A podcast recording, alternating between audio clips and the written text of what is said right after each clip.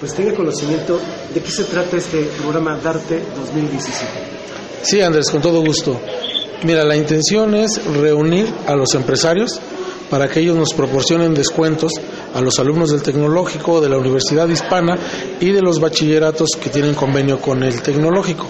Y nosotros a cambio de esos descuentos vamos a proporcionarles capacitación, vamos a proporcionarles promoción, publicidad y tratar de organizar el gremio para que la finalidad única es que el consumo se quede aquí en nuestra región y el dinero esté entre nosotros dando vuelta y fortaleciendo los negocios. Esto quiere decir que es eh, apoyo a la economía para los jóvenes estudiantes, pero también unificar a los eh, empresarios locales.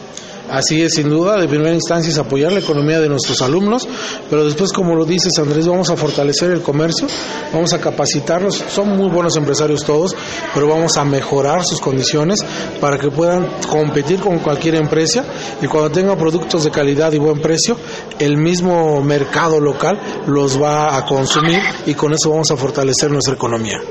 ¿Cuándo iniciaría este programa eh, para que la gente eh, esté preparada? Este programa empieza el día de hoy, de hecho se les explicó a los comerciantes. Nosotros invitamos, Andrés, a que visiten nuestras redes sociales y bueno, si ustedes no los permiten, el programa de FER, que es muy escuchado, a través de él estaremos dando los pormenores, qué empresas están compitiendo, con qué descuentos y qué es lo que necesitan para poder entrar a este programa. Vemos la participación de, también de Eduardo, rector de la Universidad Hispana, y bueno, también uniéndose a esta causa.